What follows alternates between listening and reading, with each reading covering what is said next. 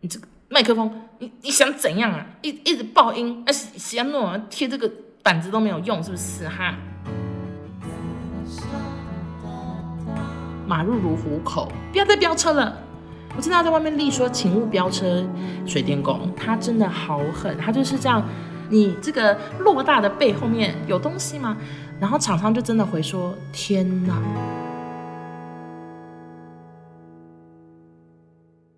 欢迎收听紫砂欧娜，大家好，我是欧娜。首先非常感谢大家对于上一集《还珠格格》这么的支持，可能是我这几个月来最大获好评的一集。也是音质最可笑的，就是我永远忘不了。当我后来录完音，已经录了一个多小时，录完音检查音档的时候，我真的以为我跟我妹是在什么矿坑里面录音，然后严先生可能在山洞外面吧，我跟我妹可能就搭着那个什么挖矿车，然后这样嘿咻嘿咻的把音档拿出去给严先生说，不好意思，我们在山洞录的，麻烦你剪接一下哈。然后他还真的奇迹似的剪出来了。虽然我知道很多人都觉得说，哎，怎么听起来回音这么大？嗯，你没有听错，就真的少按了一个键，那个键真的毁了所有。但 anyway，就是很感谢大家鼓励，所以最后我们还是把那一集上架出来，然后真的非常多人喜欢。那很多人反映说，希望我们之后可以再聊一些类似的东西。他们说很喜欢听我聊一些复古的东西，可能是因为我记性不错吧，就是很多小时候的回忆，我都是烙印在我的脑海里。然后像美眉想要聊的麻辣鲜师啊，麻辣高校生。OK OK，只要等我妹回台中，马上约录音，好好跟大家大聊一番，好不好？那今天呢，这一集只杀欧娜再次的又是我一个人的。啊，心情手札 会不会太复古？就是我最近呢，就做了一个非常非常小的手术，那就想跟大家分享，因为我知道很多人可能都会跟我一样有类似的烦恼，然后可能一直苦于没有勇气踏出那一步啊，没有勇勇气去看医生啊，去医院啊什么的，所以我就是等一下会把小手术的完整故事以及我的心得跟大家分享。那在聊这个小手术之前，因为小手术毕竟是小手术，它就是故事很短，所以我前面先来分享我人生的一些受伤经验。好奇怪啊！那我就把这集定义为嗯小文的疤痕好了。哎，有人看到这个？请问他有人看到小文的疤痕会想要点进来收听吗？我不确定。那首先跟大家分享小文的第一个疤痕，哇，听起来很感性的话题。我今天有跟我爸妈还有我弟弟讲说，我今天晚上要在工作室录这集小文的疤痕。结果我爸、我妈、我弟，我们四个人，我们还真的每个人身上都有疤，而且每个人的疤痕的故事都非常的荒谬。像我妈的故事，我真的是被吓到。我妈就说：“你看我这个，这是算什么？手肘的里面啊，怎么就是手的手肘窝？它那边就是有一个细细长长的疤痕。”我说这是什么？然后他就说是他小时候小学去朋友家玩，朋友家的那个墙壁钉了一排钉子在挂东西，然后我妈就这样跑步跑步，然后这样跑过去，手直接这样划过一排钉子，所以他那边被挖了一块肉起来，所以那个是他的钉子的疤痕。弟弟的疤痕呢，是小时候学脚踏车，然后跌倒之类的，第一次拿掉辅助人。那爸爸的疤痕，他一直要指给我看，但其实我们都看不太到，就是感觉是在。嗯、脸上吗？可是我真的看不出来，而且我从头到尾，从小到大，我都不知道我爸脸上有疤。然后他说那是他们以前眷村。哦，对，我爸以前小时候住眷村，我爸他们家可能就是王伟忠他们家那种感觉，就是很眷村感。然后我以前我的爷爷就是在那个天桥上的魔术师那个大楼叫什么名字？中华大楼之类的，反正就是他在那边卖北方糕点，我觉得真的很像眷村。然后。我爸说，他那时候在眷村有一个兄弟党，是那个混混，他跟他们打架留的疤痕。他那时候是打群架，然后他是第一个上去把哥哥撂倒的人。那我就不知道为什么脸上会有疤了，也算是一个谜团。好，那我自己的疤痕是什么？首先，我第一个从小到大第一个出现的疤，说实在很适合当一个偶像剧的开端，因为算是有点浪漫。就是呢，因为我爸爸以前在医院工作，然后医院那时候他的那个年代，大家都很爱生小孩，然后医生的小孩年纪又差不多大，就是年纪很小之类的，他们索性就在医院里面开了一间托儿所，呃，非常另类。然后医生把小孩这样子上班的时候顺便带去托儿所，然后里面就有请专业的来顾小孩。所以那时候我在托儿所的时候，我的托儿所的同学都是护理师儿子，然后谁谁谁哪个主任的儿子，反正全部都是。医界都是同一个医院的小孩这样子，然后我爸就说有一次他下班的时候就去接我，就他要接我，然后再一起回家嘛。结果那个托儿所的老师就说，我今天被一个护理师的儿子，一个台韩混血儿咬了一口。为什么呢？就是因为我跟他抢玩具的时候，我好像是抢赢了，所以他非常心有不甘，他就狠狠的在我左手臂咬了一口。所以我现在已经三十岁，然后从托儿所可能是四岁吗？三四岁吧。从三四岁到现在，我的左手上面都有一个齿痕，它真的好狠，它就是这样狠狠的咬了我一口，然后让我这个痕迹留到现在。你们说说，如果他今天出现在偶像剧，有多浪漫？这就是长大之后我们会这样子，我就会拿着我的手，然后他说。这是你咬的吗？就是你知道，就是会很浪漫。但是我今天给我弟看的时候，他完全看不到这个齿痕的，因为这个牙齿真的非常非常的小，它就是一个三岁小孩的牙齿，所以小到不行。但是其实仔细看，就是两颗门牙这样卡进去，很像被吸血鬼这样卡进去的一个齿痕。所以这是我人生的第一个疤痕。然后第二个疤痕呢，充满回忆。啊、嗯，因为是在高岛屋，我们家以前住台北的时候，非常常去高岛屋，因为高岛屋就是离巴黎比较近的百货公司，然后其他地方那时候都没有什么，也没有金站，然后新一区以前有百货公司的吗？我根本不确定，可能也没有，所以我们都去逛高岛屋，然后最喜欢做的事情就是在高岛屋的美食街买意大利冰淇淋，然后或者是买鯛鱼烧。那为什么我会有一个疤痕呢？就是那时候高岛屋的那个手扶梯，它是。一圈又一圈的这样，我妈是说那时候我就是年纪太小，我就爬错手扶梯，就是那个是往上的，然后我可能往下之类，就你懂吗？你你应该懂吗？应该知道手扶梯有 有上跟下吧？我就是因为方向错误，然后我就整个摔倒在上面，反正我的膝盖也是有疤，而且我对这件事情我是有微微的印象的，虽然我年纪很小，但我的印象就是我记得我哭很惨，然后就失忆了，等我哭醒之后。就已经包扎好了，算是一个脑袋有画面，但是很迷样的回忆，也不太确定到底是用滚的还是用摔的。我现在身上就是主要就是这两个疤，一个是齿痕，然后一个是高岛屋的痕迹这样子。那我这次到底去做什么呢？马上来跟大家分享，就是我大概从今年的时候，我的背偏右边的地方，就是类似。是类似哪呢？类似肩膀之处，但还是就是后边。听起来好好烂的介绍。等一下，我请你们做个示范好了，就是你们左手往右边的肩膀摸，往后摸，往后摸，摸到你的极限，手已经摸不下去了，大概就是那个位置，就是最极限的那位置呢。我长了一颗凸起的东西，很小小肉芽之类的。然后那个东西它，我讲个形容，我不知道你们你们有没有遇过，就是你们身边有没有一些朋友，他们的耳朵上面会也是长一个凸起的小肉芽。然后我一开始我也是不以为意，因为就觉得它很小，就很像油或者是什么，反正我我不知道它是什么东西，但我就是一直不以为意，因为它非常的小。然后另外一个原因就是因为我 always 穿短袖，穿长袖。基本上，我除了穿睡衣的时候，我是看不到它，以及我洗澡的时候，我是看不到它的。反正就是因为看不到，就眼不见为净嘛。但是随着我去完美国，然后回来之后，我可能穿衣就是比较自由自在，随心所欲，想穿短袖、细肩带也是很常见，或者是穿比较露背的，什么都有。就越来越多朋友有看到，然后他们也会问说。这什么啊？但其实我真的都不知道它是什么，我就说，呃，好像是小肉牙吧，就也自己也不是很确定。然后有一直很懒得去看医生这样。然后为什么会真的去看医生呢？是因为就是男友跟我说，他真的受够了这个小肉牙。他说他常常睡觉的时候都觉得他快要亲到还是吃到这个小肉芽，他觉得很困扰。这样，他说你回台湾赶快给我看。我说好啦。然后回台湾之后，我就真的去约了我们家附近的皮肤科。然后那时候其实很紧张，还顺便找我弟，因为我弟他他是看湿疹吧，我就找我弟陪我一起去看。原本是叫他载我去，然后他就说他那陪我一起去看好了，所以他就看湿疹，然后我就是看这个。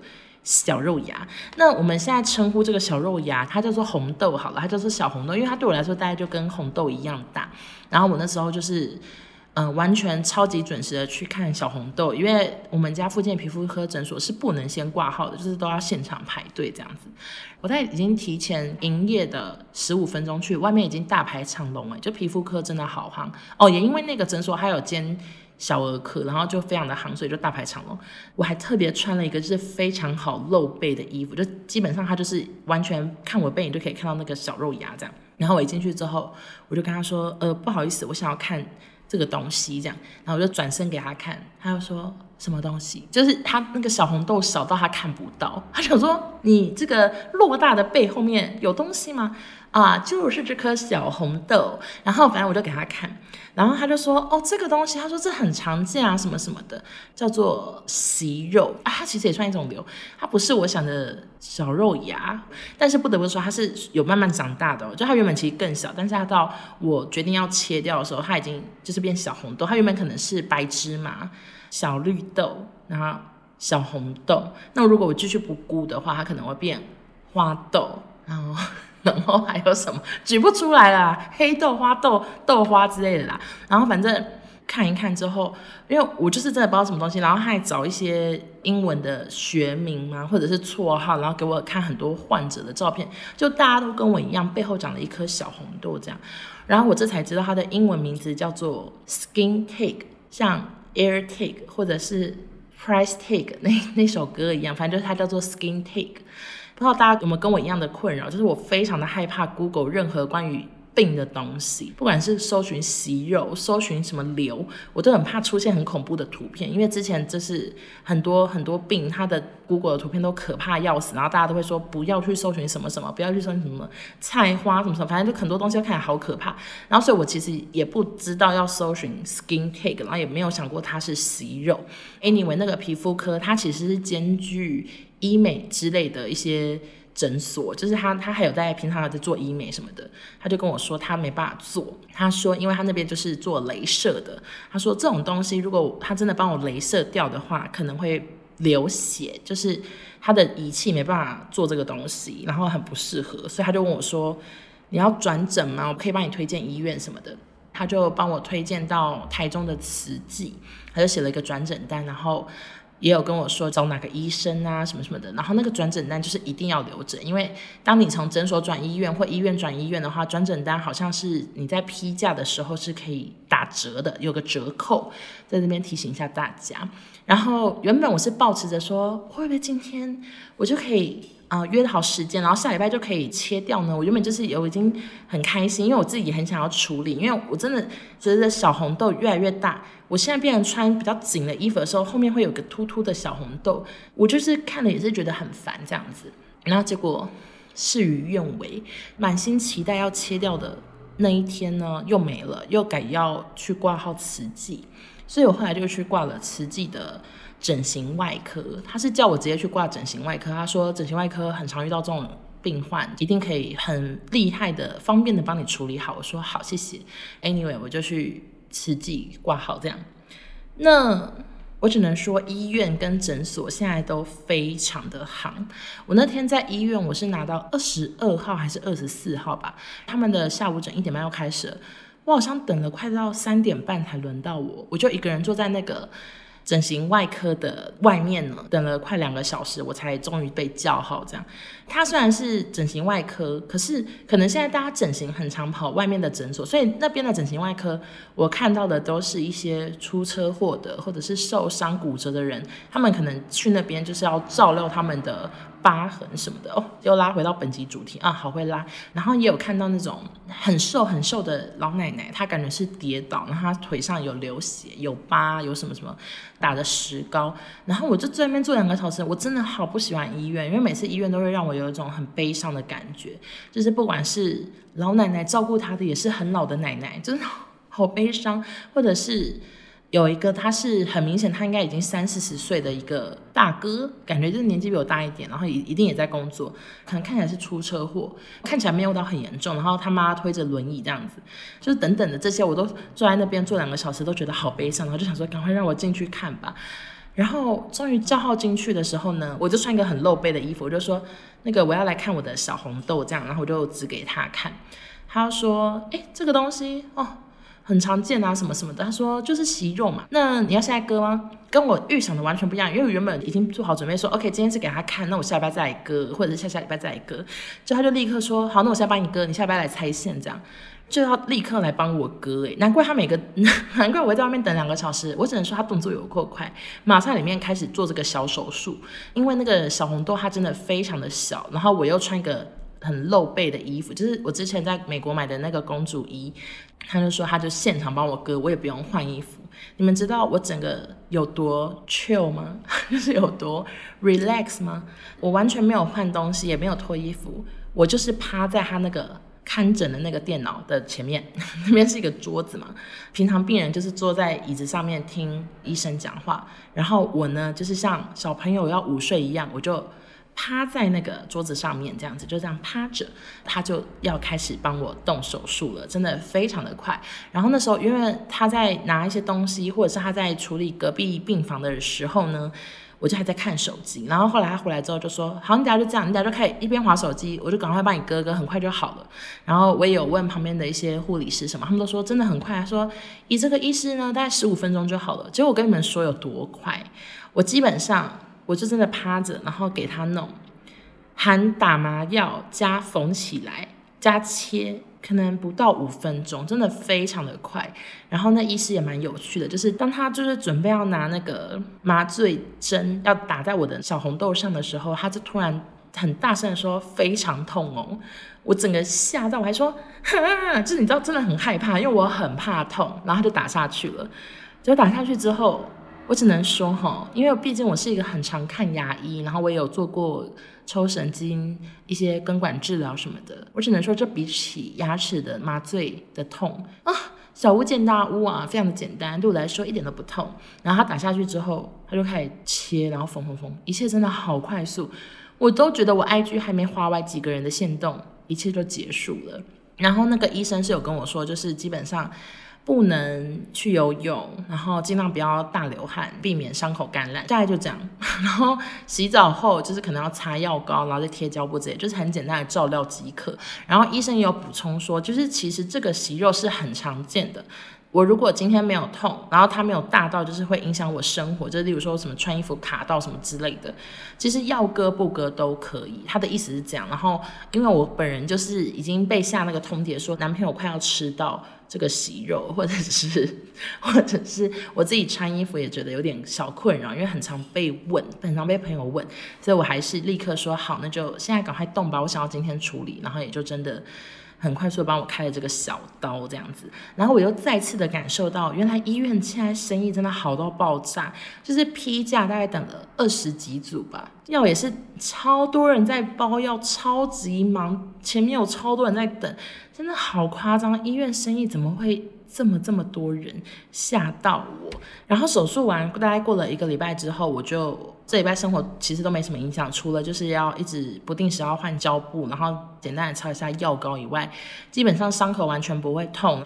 就在昨天的时候，我就去拆线了，那一切还是相当快速，就是我基本上就是坐在那个椅子上，然后护理人员很快速的帮我剪剪剪，然后很快速的拆完线。一切就结束了，真的是拖了快要一年的时间，结果没想到整个手术加什么缝线拆线加起来有没有半小时？可能是没有。好，以上就是我的小手术的故事。我有空再分享我的术后的照片给大家看。其实我现在也不太确定到底伤口长怎样，因为我真的不好意思叫那个医生帮我拍照。其实，其实我不管是他要切之前或切完之后，我都很想要看他伤口长怎样。但是医生实在太忙，他那天有太多的诊，我实在不好意思说，医生先生。可不可以帮我 take a picture？我是个 KOL，讲不出口啊，或者说我有个 podcast，我想要有一个照片当那个什么封面照，怎么可能？然后所以反正我也不知道他现在长怎样，然后到底平了没？会不会打开来小红豆还在？那真的是白忙一场。然后这一集我可能会删掉，太气。反正我现在也不知道小红豆长怎样了。然后呢，其实我我发了线动说我在动这个小手术之后，真的非常多人都有猜，例如说有人说是。长粉瘤吗？还是你背上长油？还是脂肪瘤？什么？就是很多人都有猜测。那我现在跟大家公布正解，它就是个纤维瘤，算是你皮肤多长出来的一个东西。然后去医院做这个小手术的好处就是，他顺便会去帮你化验，说它是良性的、恶性的什么。他就跟我说，这是一个良性的纤维瘤。我说那就是息肉的意思吗？他说对啦，也就是息肉。大概就是这样，然后也有人说，哦，那你是不是长痔疮什么的？因为他们可能看我是趴着在动小手术，可能以为我长痔疮。我没有长痔疮，但我知道痔疮现在也很常见，就我身边很多朋友都有痔疮困扰，所以大家也不用觉得说这是一个什么很难以启齿或什么的，反正就是。有生病就是赶快去看医生，然后尽早去治疗，这样子。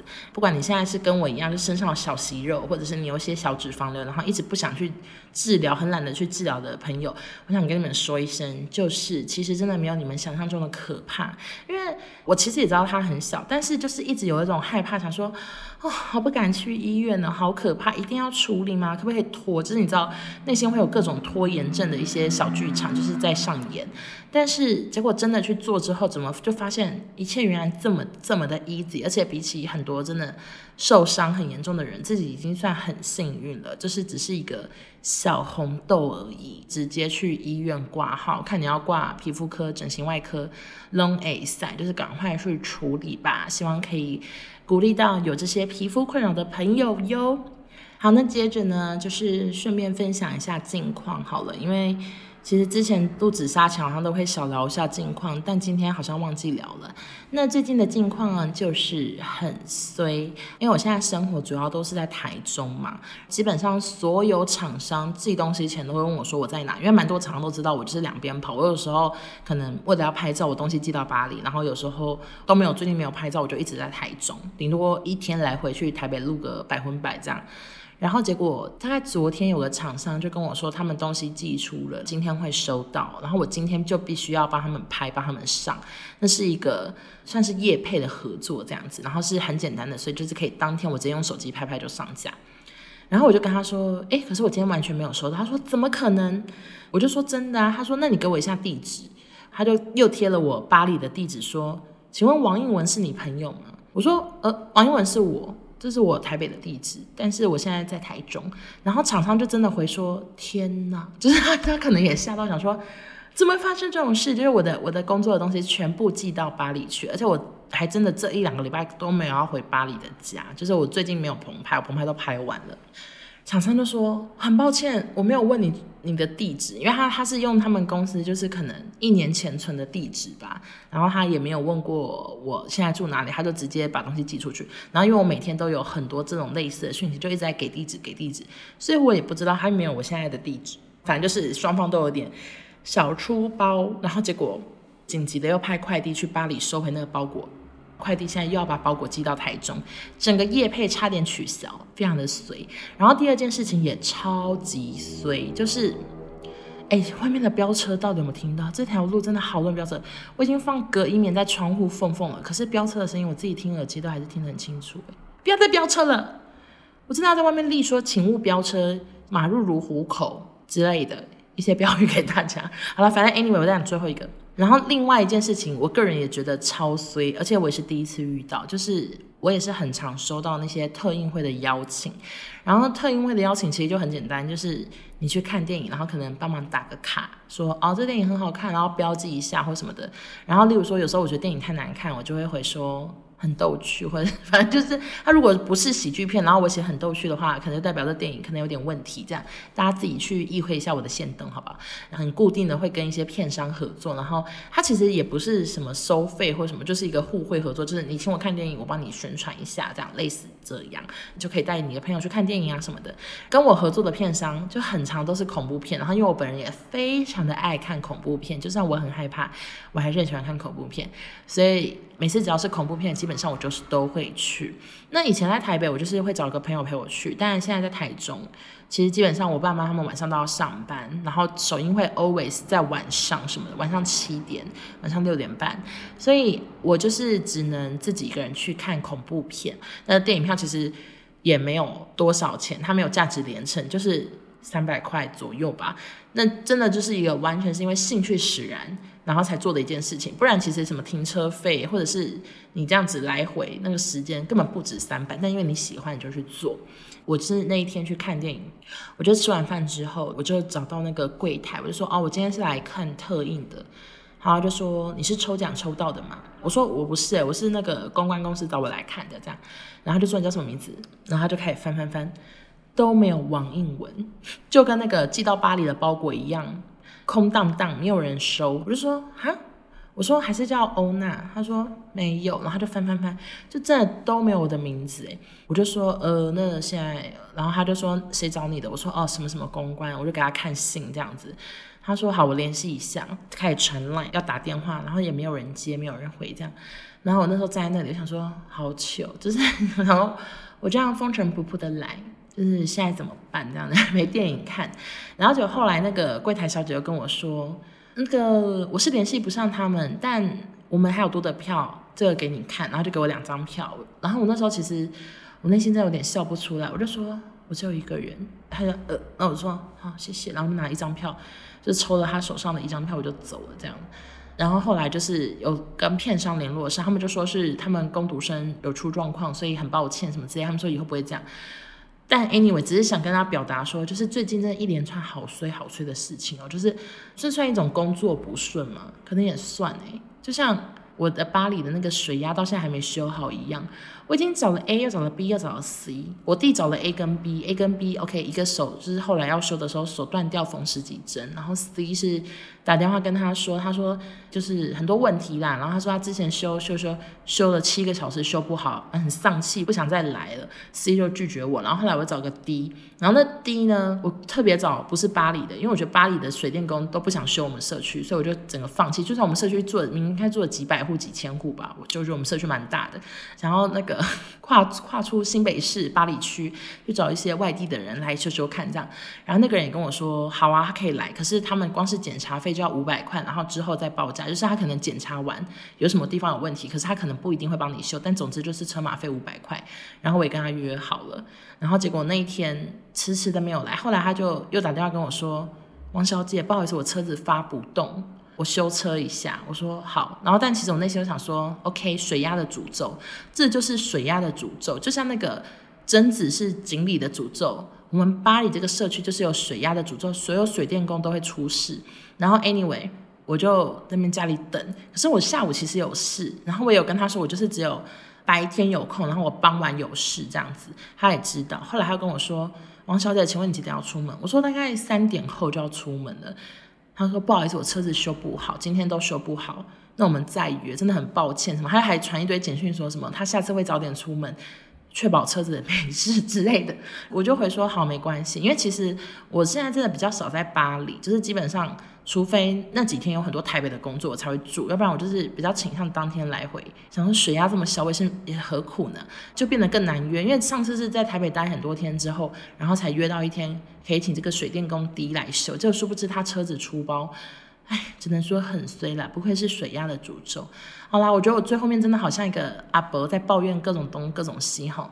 哎，你知道，我记得之前好像说有人在不知道哪个论坛，我忘记 PTT 还是 D 卡说。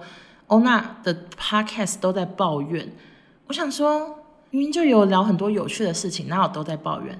但是我不得不跟你们说啊，就是抱怨也是正常的，而且没抱怨哪来那么多集可以听？好多事情不就是找一些无聊的事情来聊，来小抱怨？